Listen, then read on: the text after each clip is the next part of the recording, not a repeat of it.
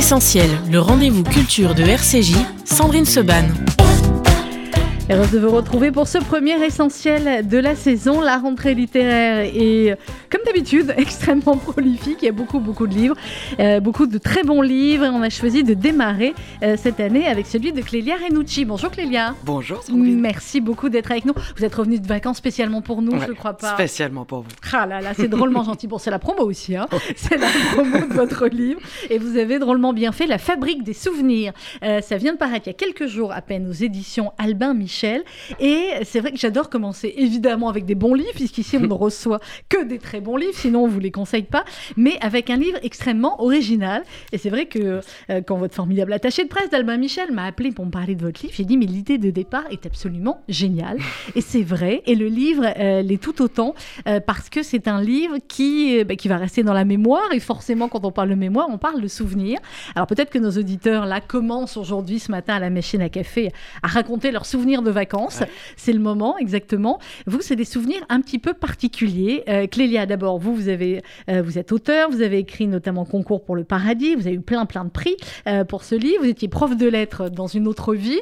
Et euh, cette fabrique des souvenirs dont on va parler, ce Gabriel, cette Oriane, qu'est-ce qui a fait le déclic? Qu'est-ce qui a fait que vous vous êtes dit, je vais écrire et je vais créer dans un futur, ou peut-être pas si lointain, une fabrique des souvenirs? Eh bien, ce- cette idée est née avec, euh, avec les réseaux sociaux, en fait. Avec Facebook, puis ensuite Instagram, mais même, même aussi YouTube. Parce que, en fait, c'est c'est né en regardant un concert sur YouTube qui était tellement bien filmé. On était dans la salle avec les spectateurs. Et je me suis dit, mais peut-être qu'un jour, euh, on pourra juste euh, être dans le souvenir réel du spectateur qui a assigné- a assisté Ouais. à ce concert. Et on n'aura plus besoin d'aller nulle part, d'ailleurs, puisqu'on vivra à travers les souvenirs des autres et on partagera ces souvenirs aussi. Et, euh, et c- cette idée, elle a fait son chemin, donc je l'ai eu il y a quelques années maintenant. Et en fait, pour construire ce livre, j'ai trouvé intéressant de faire démarrer ce Memory Project, ce que j'ai appelé Memory Mhm. Project au départ, euh, en même temps que la naissance de Google, dans les années 90. Donc je fais pas un roman d'anticipation à proprement parler, j'ajoute juste une option en plus au monde que nous vivons. Et ce Memory Project qui commence euh, dans les salles de vente aux enchères physiques, on peut au départ aller chez Christie's, euh, chez Sotheby's, chez Drouot aussi, acheter des souvenirs aux enchères et mettre les siens en vente. Et c'est comme ça que le livre euh, c'est comme va ça démarrer, c'est comme ça que l'histoire démarre. Sabine Mulco, bonjour. Bonjour Sandrine. Heureuse de vous retrouver. Sabine, tenez Clélia, mettez le casque si vous voulez entendre euh, Sabine. Il vaut mieux parce que vous allez échanger avec elle. Notre hypnothérapeute, psychothérapeute. Sabine, d'abord, est-ce que vous avez passé de belles vacances? Excellente. Est-ce que vous avez fabriqué plein de souvenirs? Oh, j'ai. Alors justement, c'est toujours la même chose. Euh, en thérapie, on dit toujours soyez dans le moment, profitez des moments que vous vivez. Donc je les ai, j'en ai tellement profité que je pense que je les ai mémorisés, engrammés, mais que j'ai pas l'intention de les vendre. Ils sont à moi. Alors voilà, ça va, être, ça va être un petit peu, pas forcément le, le- le débat du livre, mais euh, voilà. Euh, Sabine, comment est-ce que dans l'imaginaire, dans le psychisme, justement, on se fabrique un souvenir? Alors, en vrai, on se fabrique et on se fabrique pas un souvenir. Déjà, un souvenir est forcément faux, puisqu'on a le souvenir du souvenir. Donc, c'est déjà plus le souvenir. Euh, donc, alors, ah, évidemment, dans, dans le livre, visiblement, on y va de façon détournée, mais nous, pour euh, les petits êtres humains que, que nous sommes, oui. Alors, on essaie de fabriquer des souvenirs aux autres et de se les fabriquer. Mais c'est déjà triché puisqu'on n'est plus de ce fait dans la vérité. Après, on sait que la vérité n'existe pas et que tout est subjectif. Donc, l'idée, par exemple, c'est de fabriquer des souvenirs à vos petits-enfants. Pendant les vacances, c'est de créer les moments les plus extraordinaires euh, avec des enfants, des petits-enfants, avec vos partenaires, pour que, euh, quelque part, dans leur cerveau, il y ait ces, ces, ces moments-là. Mais ces moments-là, le plus important, ce sont les émotions qui s'en dégagent. Et donc, c'est vraiment subjectif tout ça.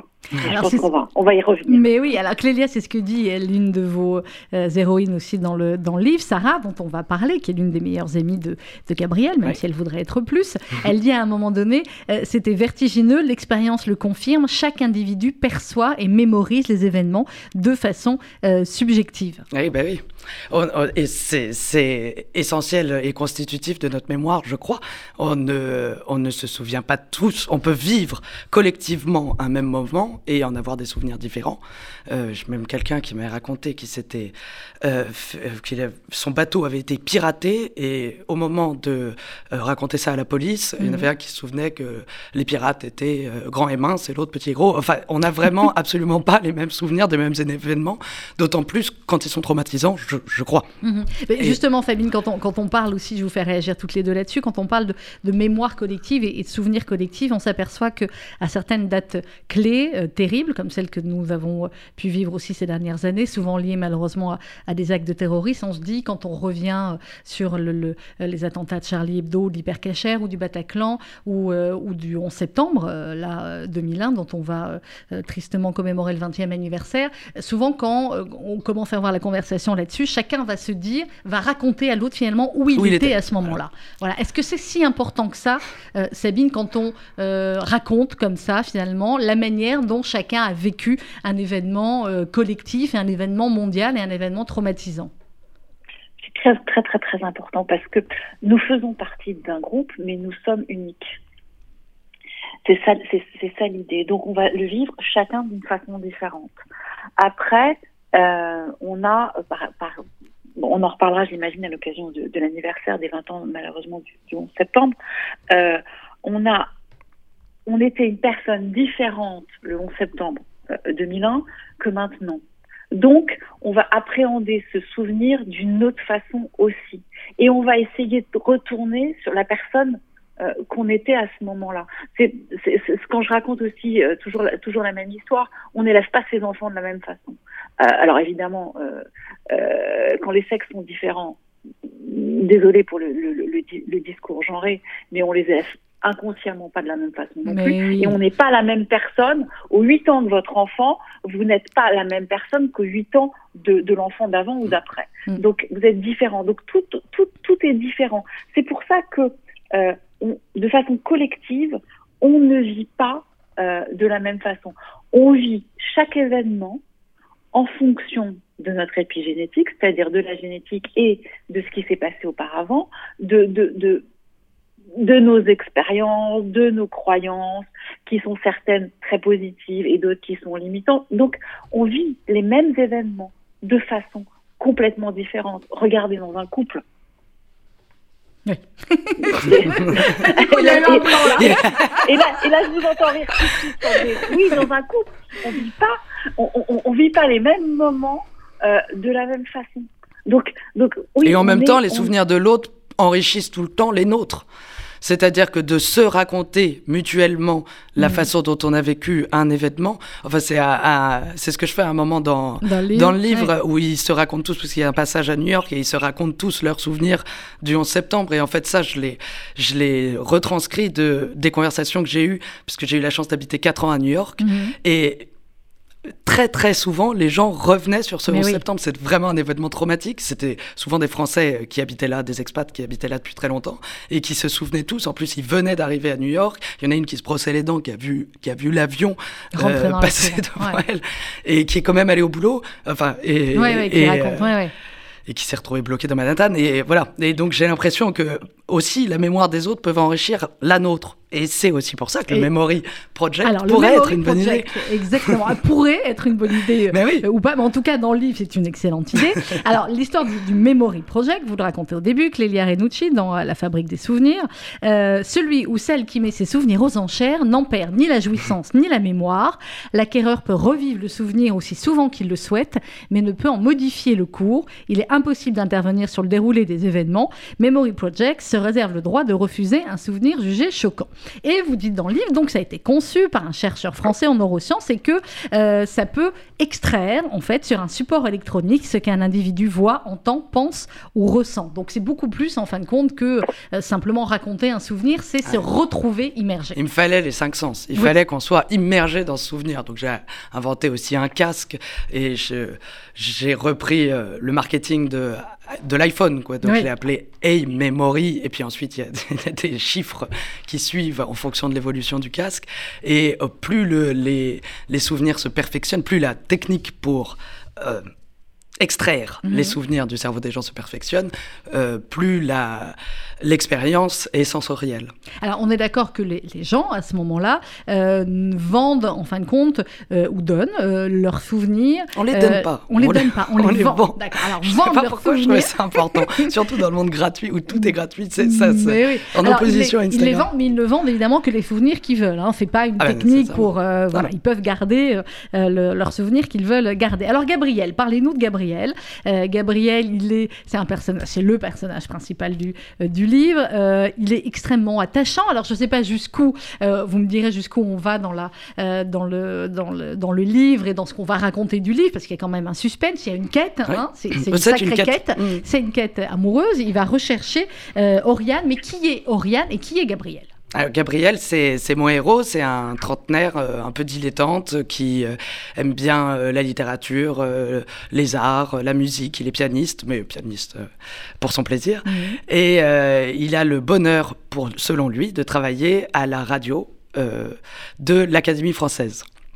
Et à partir de là, euh, eh bien, il doit chercher pas mal de souvenirs pour préparer ses émissions de radio. Mmh. Et c'est dans ce cadre qu'il va se retrouver dans le souvenir d'une personne qui assiste à une représentation de Phèdre en 1942 à la Comédie Française, donc en mmh. pleine guerre.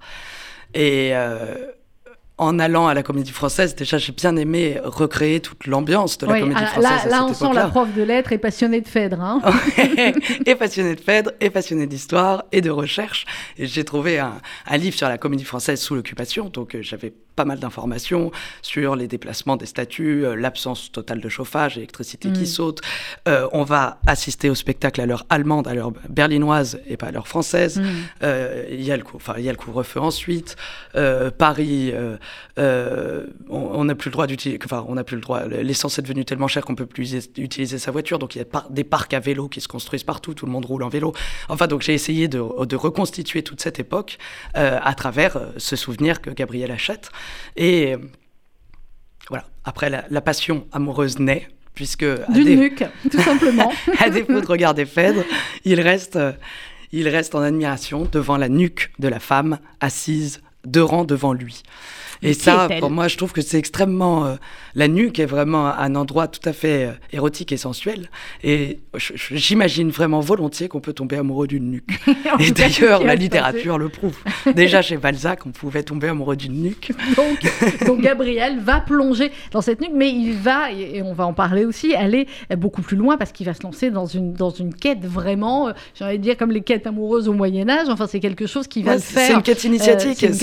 C'est à la, à la à la fois il recherche euh, donc après avoir vu sa nuque, il, ses, amis, puisqu'il est entouré d'autres mnémophiles comme lui, les mnémophiles sont ceux qui apprécient les souvenirs, qui mhm. apprécient la mémoire.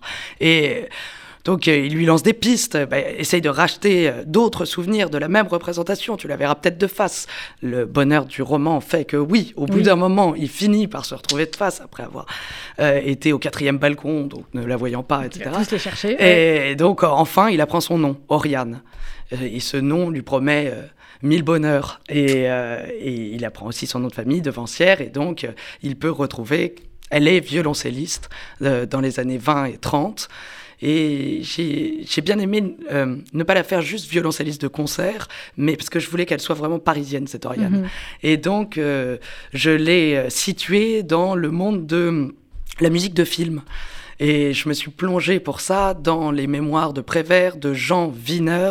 Jean Wiener, à l'époque, c'était euh, un organisateur de concerts. C'est lui qui a fait les plus beaux concerts du, au théâtre Mhm. des Champs-Élysées, où il, il mêlait Stravinsky et euh, des jazz bands américains noirs, ce qui faisait évidemment hurler. Ouais. Voilà, et, et c'est lui qui faisait euh, toute la musique des films de ces années-là, de René Clair, euh, Marcel Carnet et tout. Alors, et donc, c'est ça qui, oui, c'est ça voilà. qui est génial aussi. dans et le je l'ai resitué. Oriane, Mhm. du coup, vit dans, euh, dans cette époque et dans ce tournoiement parisien. Elle a un mari journaliste au Petit Parisien, donc voilà, ils vivent de fête en fête.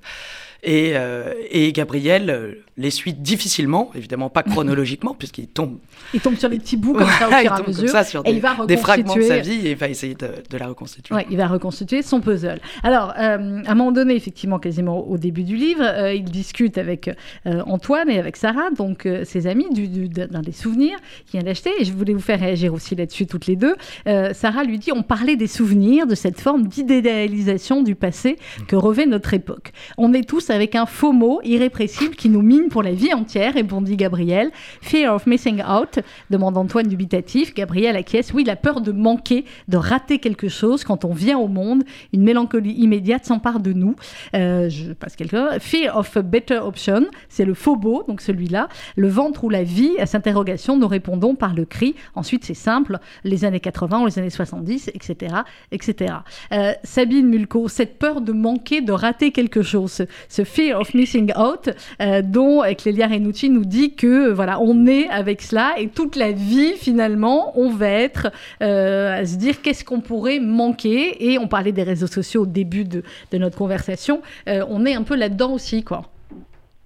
Alors, on n'est pas tous de la même façon. Tout le monde n'a pas peur de manquer ou de rater quelque chose. Alors, la peur de manquer et le rater quelque chose, c'est pas c'est, pas la même chose. Le rater quelque chose, c'est vraiment euh, les réseaux sociaux où euh, où euh, on peut dire que les personnes ont euh, vraiment cette hantise de rater un moment, de rater quelque chose, et du coup, ça fait une addiction aux réseaux sociaux. Parce que maintenant, on peut le dire, l'addiction sur les réseaux sociaux et aux réseaux sociaux pardon existe véritablement et elle peut être euh, et elle peut être traitée. L'addiction, c'est comme les addictions aux jeux vidéo. On voit maintenant qu'en Chine, les enfants n'ont plus droit en semaine qu'à une heure connexion, une heure euh, en semaine et deux heures euh, Le le, week-end. week-end. Mhm. Donc ça, c'est vraiment pour, pour, combattre l'addiction. La peur de manquer, on est tout à fait dans autre chose, référence à cette époque, à, évidemment à, la guerre, puisque une partie du, du, roman se situe pendant cette période-là. Là, euh, euh, on, sait vraiment qu'il y a une peur de manquer, mais qui est, euh, on ne peut plus, on ne peut plus logique, puisqu'il y a eu des moments de, de, de, de de, de grands manques, à la fois de manque, j'ai envie de dire, le manque du ventre et aussi de manque affectif puisque euh, il, il, fa il, fallait se débrouiller, que des enfants ont été placés, les, les familles ont été séparées, enfin, euh, donc, euh, et, et, et, et, la plupart ne sont, ne sont pas revenus euh, des camps. Donc là, vraiment, tout s'explique et, et, tout j'ai envie de dire que tout s'imbrique. Donc rater quelque chose maintenant, c'est pas la même chose. On est dans, on est, on est, on est dans deux mondes différents. Euh, véritablement. Alors c'est très très intéressant parce que là il y a tout qui se mêle, la passion amoureuse, mmh. la guerre, l'expérience sorcière. On fait après le 500. C'est ce qu'on utilise en hypnose les 500, bien entendu. Mais pour, vous... euh, bah oui, pour aller chercher les souvenirs, euh, pour aller chercher les moments d'apaisement et de sérénité. Bah oui, on, on, a besoin de toucher à tout ça aux 500. Donc si on avait ce, cette espèce, je sais pas si c'est un bandeau, une machine, et puis euh, de, de, de, se replonger certaines fois dans ses souvenirs, c'est, c'est, ça serait magique. Ça serait Alors, bien pour l'hypnothérapeute est... ou pas? Oui, mais on, mais on, le fait sans la machine en hypnose. On, on oui. y arrive très bien. Vous l'utilisez déjà? Bien sûr. Ah oui sans la machine, on utilise oui, les cinq sens, bien sûr. on utilise les cinq sens pour retourner euh, dans les souvenirs. Alors, euh, les, les, bons souvenirs, on les prend comme ça, on les utilise, et les mauvais souvenirs, c'est-à-dire les traumatismes, on les traite parce qu'un traumatisme, euh, même si on n'a pas l'impression que euh, ça fait quelque chose au quotidien, on, peut, on se rend compte qu'il y a, donc on, on, parle maintenant, on le sait très bien, euh, depuis qu'on a, a les expériences sur, sur, sur les soldats américains, de stress post-traumatique. Mmh. Donc on traite absolument euh, les traumatismes euh, pour qu'il n'y ait pas d'effet dans la, dans, dans, dans la vie quotidienne. Et euh, c'est très très très important de traiter les traumatismes, de les évacuer, de s'en occuper, même quand on pense que finalement on n'en a pas besoin.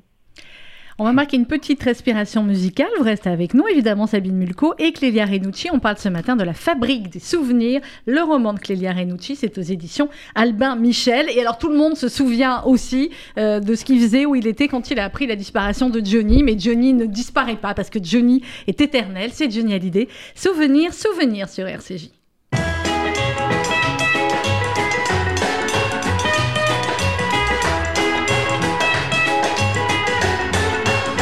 Souvenir, souvenir, je vous retrouve en mon cœur et vous faites refleurir tous mes rêves de bonheur.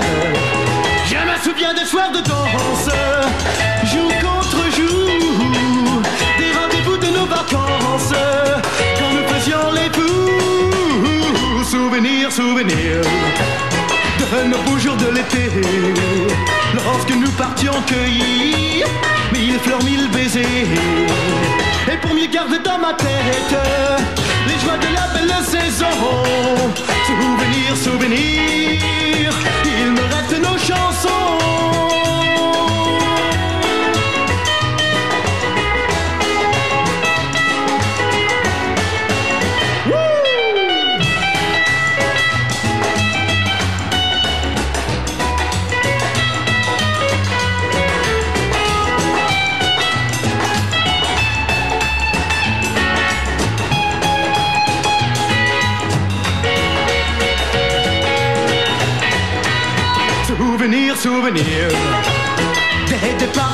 Où le soleil semblait rire Tout le long de nos chemins. Nous n'avions au fond de nos poches Qu'un peu d'espoir. Mais nous partions comme Gavroche Le cœur assez bavard. Souvenir, souvenir Vous revenez dans ma vie. Illuminant l'avenir Lorsque mon ciel est trop gris On dit que le temps vous emporte. Et pourtant ça j'en suis certain. Souvenir, souvenir. Vous resterez mes copains.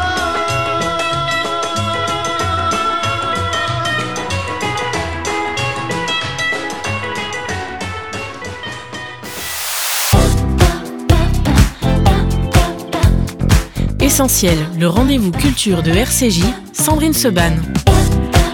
On parle de souvenirs ce matin sur RCJ avec Lélia Renucci, écrivain autour de son livre La fabrique des souvenirs paru aux éditions Albin Michel et nous sommes également en compagnie de Sabine Mulco, euh, hypnothérapeute. Alors Clélia, dans votre livre, il y a Gabriel, euh, il y a Oriane dont il va euh, chercher à savoir le maximum de choses, non pas la retrouver parce que euh, on Elle en imagine bien 1907. qu'elle a- voilà 1907 Voilà. donc hein, c'est pas La- gagné la- gagné L'intrigue se passe en dire. 2014-2015. Donc, puisque- Voilà, pas, pas gagné. Et puis, et puis, en parallèle, on découvre une jeune femme, Rose, euh, qui elle euh, vit euh, à New York, euh, travaille dans une rêve de comédie musicale. Alors, on ne vous dit pas comment les deux histoires vont se rejoindre. D'abord, est-ce qu'elles vont se rejoindre On ne sait pas. Vous le saurez en lisant le livre. Voilà. Mais il y a aussi toute cette partie new-yorkaise qui est qui est importante dans le livre. Vous me disiez tout à l'heure, vous avez vécu quelques années à New York, ça se sent, hein Ah oui, bah voilà. C'était merveilleux. J'adore Rose. C'était vraiment un personnage, c'est une respiration, je trouve, dans le livre. Oui, parce Et- qu'à un moment donné, c'est Oui, il y effectivement a des un peu moments plus- un peu, ouais. un peu denses, un peu lourds. Et, euh, et Rose, à chaque fois, sa, sa vie de danseuse à Broadway, elle, elle, est, elle est rocambolesque, Rose. Elle arrive jamais, d'ailleurs, elle s'en plaint parfois. Elle se dit, mais pourquoi je me retrouve jamais dans des situations normales avec des gens normaux? Et, euh, et elle, est, elle est vraiment charmante. Et quand j'écrivais le livre, c'était... j'aime bien la musique, mais j'ai jamais écrit en musique. Et là, pour ce livre, j'avais des situations tellement diverses, des plongées dans des univers tellement divers que euh, souvent, en écrivant mes chapitres, je mettais la musique à fond et je changeais complètement d'univers. et ça me permettait de, de, de, ouais, de changer de ton. Et donc, euh, Rose, euh, elle a grandi sur la côte ouest, dans, euh, dans une communauté assez étrange qui s'appelait la Cacophonie Society que je n'ai Mhm. pas inventé. Qui J'ai été existe, bien contente ouais. de trouver de trouver là-dessus. Euh, parce que pour- construire mon roman, il fallait que je respecte une certaine chronologie, Mhm. puisque Oriane est née en 1907. Ensuite, il fallait que ça, s'enchaîne. ouais. Or, je la voyais sur la côte ouest, ma Rose au début, euh, mais elle naît dans les années 80. Donc ça, ça pouvait pas être basique, une communauté hippie, hippie à, Los- à- à San Francisco. Ça ne pouvait pas être ça parce qu'il n'y en avait plus. Et là, je suis tombée sur cette Sur. Cacophonie Society, une bande de cinglés artistes éphémères qui brûlent tout ce qu'ils font et qui, en, finalement, vont devenir euh, ce, ce festival qu'on connaît, euh, peut-être pas tous, mais quand même pas mal d'entre nous le connaissent, qui s'appelle Burning Man, qui se passe dans le désert du Nevada en septembre tous les ans, où euh, ils construisent une immense euh, statue en bois d'un homme qu'ils brûlent chaque année à la fin du festival. Et Donc, là, du coup, il n'y a plus de souvenirs. ah bah non, il n'y a plus de souvenirs. Ah bah voilà. c'est la contradiction entre les deux univers. Et elle-même a peu de souvenirs. De... Déjà, un souvenir, voilà, dix, dix, dix épars de, de son passé. Euh, sa mère l'a quittée euh, quand elle était très jeune. Elle est Mhm. partie. Donc, elle a, elle a peu d'attache, euh, d'ancrage. Et son départ à New York, c'est aussi pour euh, mettre de côté tout son passé. Donc, j'ai bien aimé. Contre... Voilà. La contradiction. Alors, c'est important ce que vous dites, Clélia Renucci, ce que vous parliez du souvenir d'enfance qu'elle a. Euh, Sabine Mulco, comment, euh, arrivé euh, à l'âge adulte, euh, on se rappelle de souvenirs d'enfance? Et comment est-ce qu'on peut expliquer? Moi, je suis toujours sidérée, parfois, quand je reçois de- de- des- des personnes d'un certain âge, souvent des, des anciens déportés ou des gens qui ont connu cette période-là, de, de l'acuité de leurs souvenirs et de la manière dont ils vont pouvoir vous raconter des choses extrêmement précises.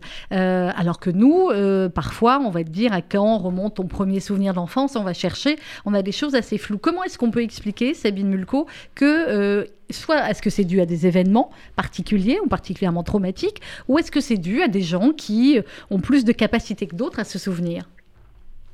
Alors, les- ce sont les, les- les deux doute. On se souvient plus euh, des mauvais souvenirs, déjà. Ça, c'est euh, c'est prouvé maintenant, on a des études là-dessus. Après, certains ont plus de capacité que d'autres. Euh, certains n'ont aucun souvenir, euh, ou très peu de souvenirs, de la période avant-guerre ou guerre. Ça dépend l'âge qu'ils avaient pendant, pendant cette période. On a une étude, on pensait que les tout petits enfants, c'est-à-dire les nourrissons, avaient mieux vécu la guerre que les autres. Et c'est Mhm. exactement le contraire. En fait, il y a plus de d'effets sur les nourrissons que sur des enfants qui étaient déjà plus grands, tout simplement parce que des enfants plus grands pendant la guerre, ils avaient déjà pu euh, se construire et prendre ce, bagage émotionnel, ce bagage relationnel et, inter- et- et- et interactionnel. Donc, eux, ils avaient déjà quelque chose, tandis que les autres, ils avaient rien. Donc, c'est plus compliqué de bâtir sur rien que sur quelque chose. En, en- en- en réalité. Donc, euh, et, et- maintenant, on fait, il y a, y a d'ailleurs sur, euh, sur, sur Netflix, il y a des, des, des documentaires très intéressants sur les nourrissons à, à six mois. On se rend compte que ce sont des moments hyper importants. Avant, dans les années 60, 70, on disait souvent que les, les, les, les bébés, on les nourrit, on les couche, on les change et on les lave et ça suffit. Mais pas du tout. Au contraire, il y a tout un développement à faire, tout ce qu'on appelle le, le- le contact par les yeux, la parole, etc. Et à six mois, on se rend compte qu'un bébé est extrêmement intelligent et Bien se sûr. rend compte d'énormément de choses. Donc, euh, ce sont des, des- des- des- des moments importants. Après, euh, parfois on se souvient, parfois on se souvient pas, et puis parfois on truande ses souvenirs. Mais oui. Alors là, l'avantage, entre guillemets, Clélia Renucci, avec, euh, avec ces souvenirs-là, c'est que les gens ne peuvent pas vraiment les truander et il y a euh, ce qu'ils appellent des lentilles à souvenirs. Alors c'est quoi ces Ça, lentilles c'est la, c'est la fin de l'évolution de, Mais oui. de ma technologie. On est parti d'une très grosse boîte, puis euh, des, lunettes pour revivre les souvenirs. Et à la fin, ce que j'invente, c'est mais c'est qu'on peut mettre des lentilles, et puis les lentilles agiront sur la mémoire Bah, et, retiendront absolument tout. Ces lentilles Alors- à souvenirs permettent d'ancrer dans sa rétine et son cerveau le moindre fait vécu pour ensuite le mettre en vente sur l'application Nemoflix. Là, là, ça devient épouvantable. Là, ça devient dystopique. Puis en plus, ça devient cacophonique, j'imagine. si, tout, enfin, voilà. Chez tout le monde. Ça, ça, ça paraît, ça, paraît, ça paraît impossible. Et d'ailleurs, bah, bah, euh, c'était bien d'avoir plein de personnages aussi dans, dans ce roman, puisque ça permet la critique et la contradiction. Euh, Gabriel, euh, qui, donc le Lui, héros dont on a déjà parlé, qui lui est ça, complètement ouais. obsédé, puis en plus, qui d'autant plus obsédé qu'il est amoureux. Donc Oui. euh, c'est sûr que ça. Ça aide, l'obsession. Alors que son frère, qui lui est metteur en scène, metteur en scène de théâtre, assez exigeant, très lettré aussi, trouve totalement ridicule cette obsession des gens à acheter et vendre des Des souvenirs. souvenirs, ouais. Donc voilà, ça, ça me permettait d'avoir euh, des, des, des avis opposés.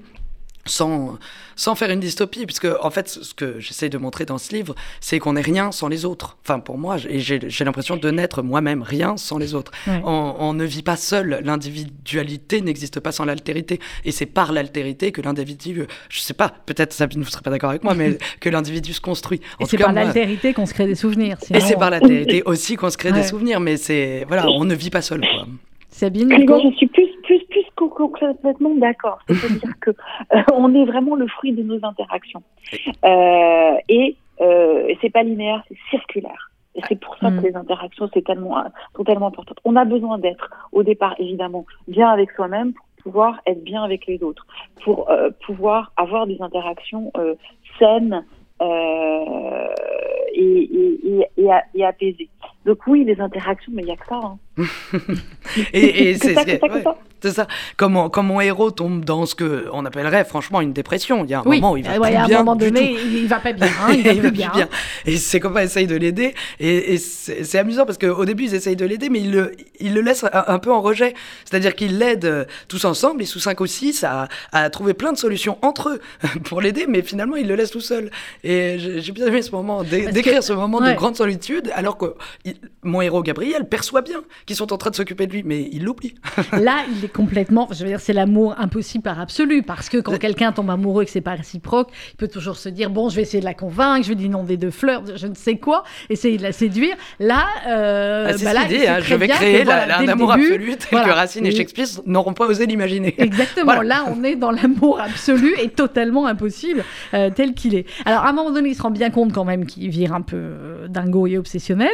Euh, il le dit. Il dit n'était-il pas en train de fantasmer une histoire d'amour avec une femme qu'il ne rencontrerait jamais, qu'il n'aimait que par la grâce des indices laissés par la mémoire d'un autre Nous sommes faits de l'étoffe de nos rêves, euh, se convainquit-il en retournant au seul souvenir qui le faisait vivre. Nous sommes faits de l'étoffe de nos rêves. Ça veut dire quoi, Clélia Renucci Moi, j'ai l'impression que là, je parle un peu de littérature. Enfin, Oui. je veux dire que Bah, euh, vous n'étiez pas prof de lettres pour rien, hein, Fares, ça se voit. hein.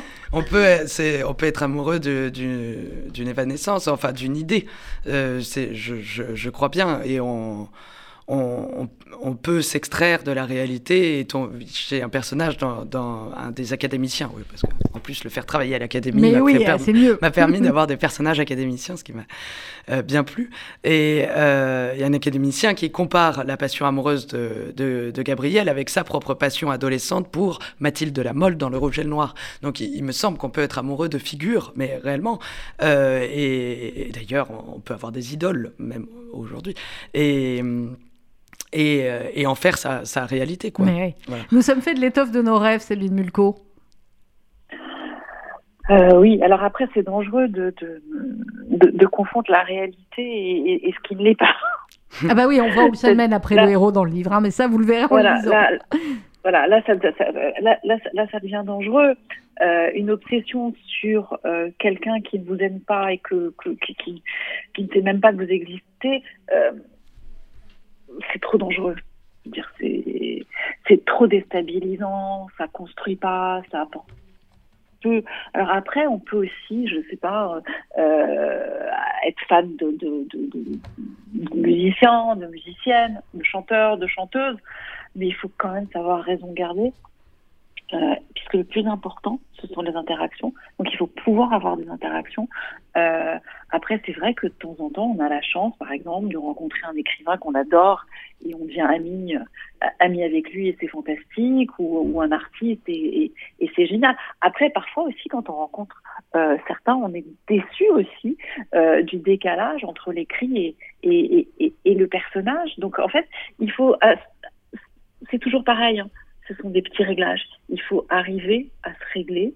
euh, et c'est donc de l'adaptation quotidienne, une intelligence adaptative euh, de, de, de, de- de chaque moment.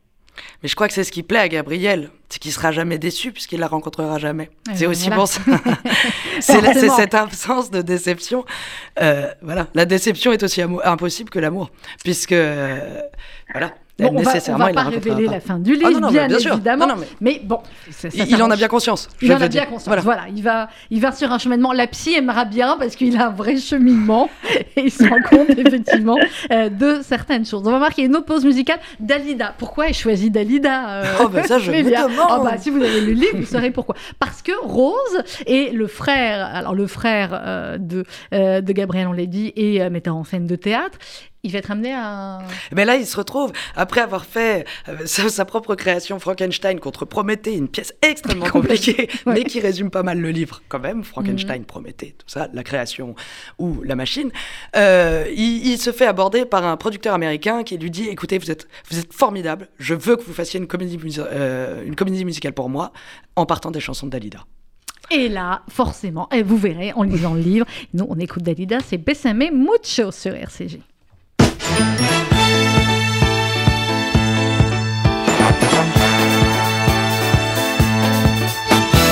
Bésame, bésame mucho. Cette chanson d'autrefois, je la chante pour toi.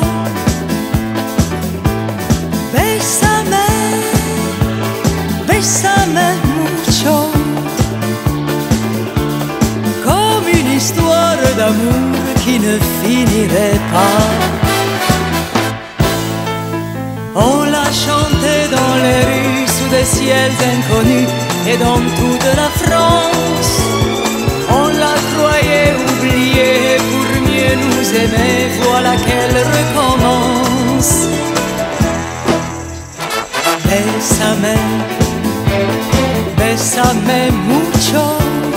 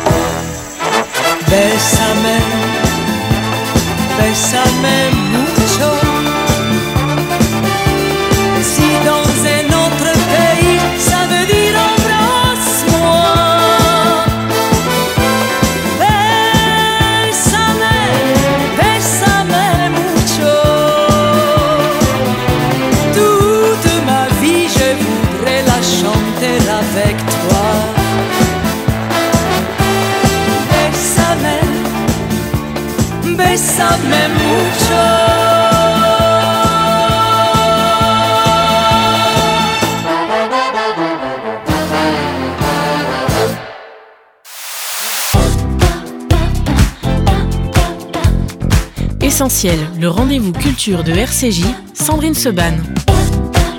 Et on parle de souvenirs ce matin autour du livre La fabrique des souvenirs de Clélia Renucci qui vient de paraître aux éditions Albin Michel. Nous sommes également en compagnie de Sabine Mulco, hypnothérapeute. Alors, euh, Sabine, j'aurais peut-être dû vous préparer à la question qui va suivre, mais peut-être que la, réponse spontanée sera mieux, euh, puisqu'effectivement, autour du livre de, Clélia, j'imagine qu'il y aura beaucoup de gens qui vont se poser la question. Et, quand j'ai commencé à évoquer euh, votre livre euh, avec mon mari ce week-end, il me dit Ah, mais non, des souvenirs, ça se vend pas, etc. Je dis Oui, mais si toi, par exemple, tu avais pu être dans le l'atelier de, de, Picasso ou de tel autre pour voir comment il faisait, le raconter. Ah bah oui, là forcément, j'aurais bien aimé. Voilà. Donc, je pense qu'effectivement, le livre a créé débat, Clélia, sur, sur bah, l'idée de base, effectivement. Est-ce qu'on peut vendre des souvenirs? Et dans ce cas-là, bah, dans ce cas-là, quel souvenir vous achèteriez, Sabine Mulco, si c'était possible? Attention, Clélia, je vais vous poser la même question. Bon, vous voulez Clélia d'abord? Alors, attends, Comme ça, brûle pour point. Oh, j'irai, j'irai, j'irai acheter plein de souvenirs. J'irai acheter des souvenirs de ma famille que je connais pas, que, qui, a, qui, a, disparu euh, dans, dans, ce monde englouti, mm. euh, comme, comme, comme, comme, disait Vichniac. Euh, mais et j'irai aussi euh, dans, des, dans des moments incroyables, dans des moments historiques. Ah oui, mais c'est. En fait, vous me donnez envie euh, de quelque chose que je pourrais jamais faire. C'est horrible, mais oui, Sandrine. Mais oui. Vous êtes terrible. Elon Musk est là, vous, vous parler, pas. Je peux vous parler de 15 religieuses au chocolat aussi, et puis c'est pas le jour, donc on pourra pas le faire non plus, et puis c'est pas le jour non plus. Donc, euh, euh non, c'est que. Mais euh, donc, il y a tellement de choses qui nous semblaient totalement impossibles il y a des années, mais là, effectivement, bah, ça serait quand même un peu. c'est un peu complexe, mais. Ouais. Donc c'est à la fois les, souvenirs familiaux et les souvenirs historiques. Toujours pareil, bah le, petit H euh, dans le grand H, histoire, histoire. oui. Et vous, Clélia, quand C'est drôle, j'aurais pas pensé à racheter des souvenirs familiaux, alors que je ne parle que d'une famille. Mais oui, bah, vous voyez, comme quoi. Ah bah c'est la psy, ça. Hein. je vous en parle, Elle pense pas comme nous. Est-ce que je m'allonge Ces gens-là ne pensent pas comme nous, vous le savez bien. Non, bah oui. Arrêtez, bah, Sandrine. alors, J'en profiter parce que je ne suis pas dans le studio. Exactement, j'en profite, parce que sinon, après, quand elle est là, j'emmène moins large. alors, Clélia, vous j'imagine que vous avez beaucoup réfléchi forcément avec Mais pas, pas, nécessairement en fait. Euh, mais euh, je.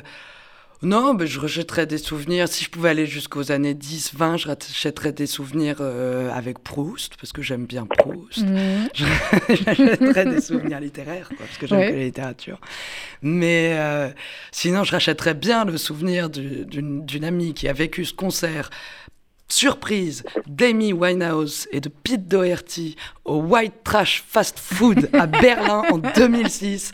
Mais je suis furieuse de ne pas y avoir été puisque j'habitais Berlin l'année précédente. Ah là là. Voilà. Et, ça, j'ai raté. Et j'ai raté Amy Winehouse toujours. Donc en fait, elle est jamais venue au mm. concert quand j'y allais. Donc si je pouvais avoir un souvenir de concert d'Amy Winehouse. Mais parce que le, souvenir, aujourd'hui, bah, je pense que vous avez peut-être dû passer sur les réseaux sociaux. Elton John qui était à Cannes la semaine dernière, qui s'est mis, euh, euh, qui a viré le DJ, qui s'est mis, voilà, extraordinaire.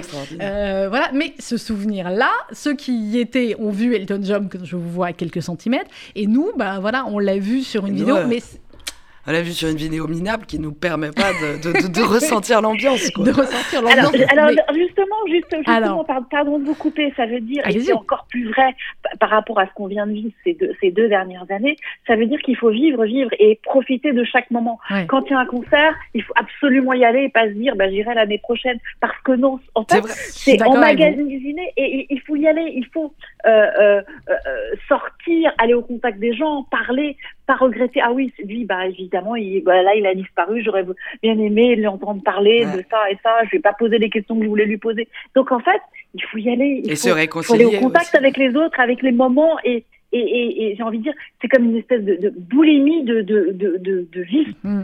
Tout à fait. Mais oui, qui, euh, qui, qui doit ressortir de, euh, de tout cela. Ces souvenirs, justement, de, de ce qu'on vit depuis un an et demi, euh, presque bientôt deux ans, Sabine Mulco, ces souvenirs de, de confinement, est-ce que ce sera dans quelques années des souvenirs qu'on associera facilement ou est-ce que ce sera comme certaines expériences difficiles, on se dira, on voudra les mettre de côté? Alors, tous n'ont pas vécu le confinement de la même façon. Pour certains, ça a été très bénéfique. J'ai vu chez certaines patientes euh, notamment des adolescentes qui étaient par exemple harcelées euh, à l'école ou sur les réseaux sociaux. C'est ce moment complètement off où euh, finalement justement il n'y avait pas cette peur de rater quelque chose parce que qu'il se passait rien. Ça, je parle notamment du premier confinement. Ça a permis à certains adolescents de, de, de c'est une bouffée d'oxygène, un moment entre parenthèses où ils ont pu retourner, euh, retravailler l'école puisqu'ils étaient aussi en arrêt scolaire, etc. Donc pour certains, ça a été bénéfique. Pour d'autres, qui, complètement isolés, ça a été horrible. Il faut le dire. Ça a été une expérience traumatisante, mais une expérience qui, une expérience qui dit, OK, je ne suis pas capable de vivre seule, je n'aime pas vivre seule, ce que j'ai besoin, ce sont des autres. Et certaines personnes mm. m'ont dit, bah, dorénavant, là, je vais euh, déménager, puisque je suis la plupart du temps en télétravail, je vais aller au soleil, parce que ce qui me manque, c'est le soleil et la mer. Donc finalement, pourquoi pas partir de Paris pour aller vivre au Portugal, où j'ai deux autres copains qui sont déjà, et ça me suffit. Je vais aller où j'ai des amis, et où il y a du soleil. Donc il y a une réévaluation de ce dont on a besoin euh, au, quotidien. Donc euh, après vous allez me dire que c'est la psy qui parle, mais de ce moment très très difficile, essayons autant que faire se peut d'en faire quelque chose. Alors, Clélia euh, Renucci, dans le livre, j'essaye de. Je ne veux pas dévoiler évidemment ce qui va se passer après, mais euh, on imagine très bien, euh, on est en 1942, Oriane est dans un certain contexte, et il va être question de, de, devoir de mémoire, et à un moment donné, effectivement, il y a, y a ce que vous écrivez là-dessus, ce que votre héroïne, l'une des héroïnes dit, c'est peut-être cela, le devoir de mémoire, alléger celle des vieillards, la transférer aux nouvelles générations, répartir le passé entre nous tous et éviter l'oubli. Maintenant que je ne suis plus la seule dépositaire de mes souvenirs, je me sens autorisée à les délaisser, à m'en détacher. Transmettre, c'est s'épargner la peine de se gouverner seul.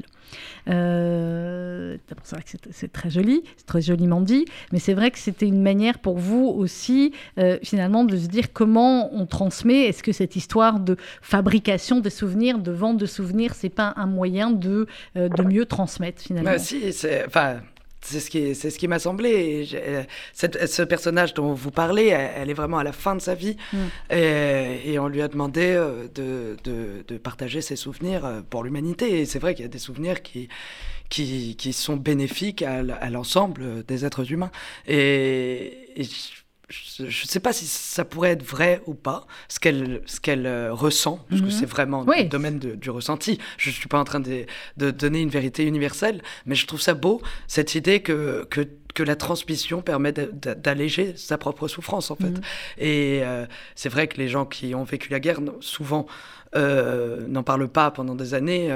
et, et, même, je crois, juste après la guerre, il n'était pas... Il non, ils ne pouvaient pas parler, puis on ne voulait pas, pour on voulait pas les, écouter, entendre. on ne voulait pas entendre. surtout ça.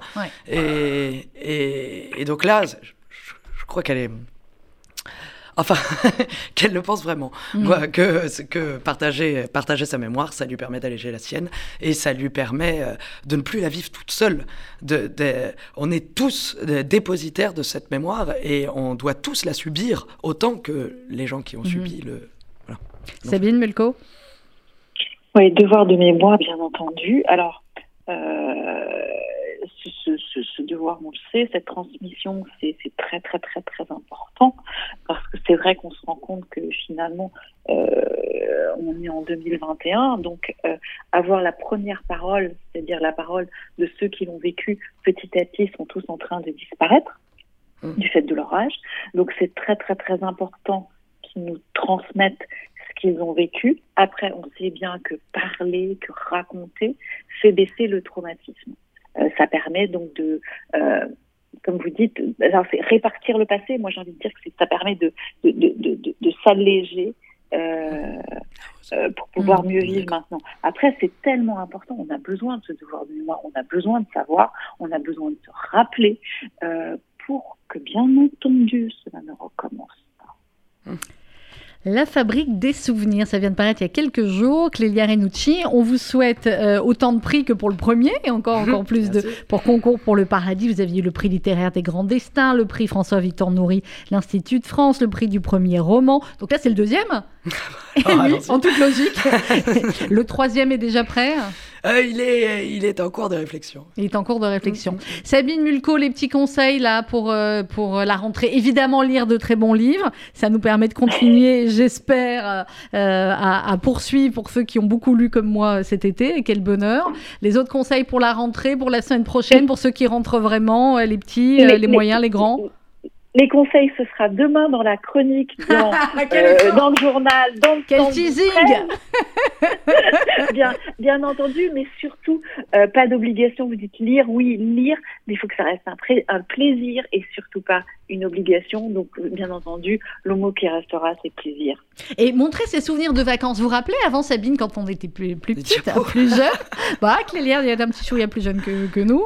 Euh, on attendait, on allait faire développer les photos de vacances. Je sais pour les jeunes qui nous écoutent, ils se disent quoi? Bah oui, on prenait des photos, on allait les faire développer. Il y avait de l'attente des souvenirs comme ça. Maintenant, hop, ça y est, les, les souvenirs, ils sont déjà dans le téléphone et on, on les montre ou on les montre plus. Ou finalement, quand on revient, bah, tout le monde les a déjà vus parce qu'on les avait mis sur les réseaux sociaux.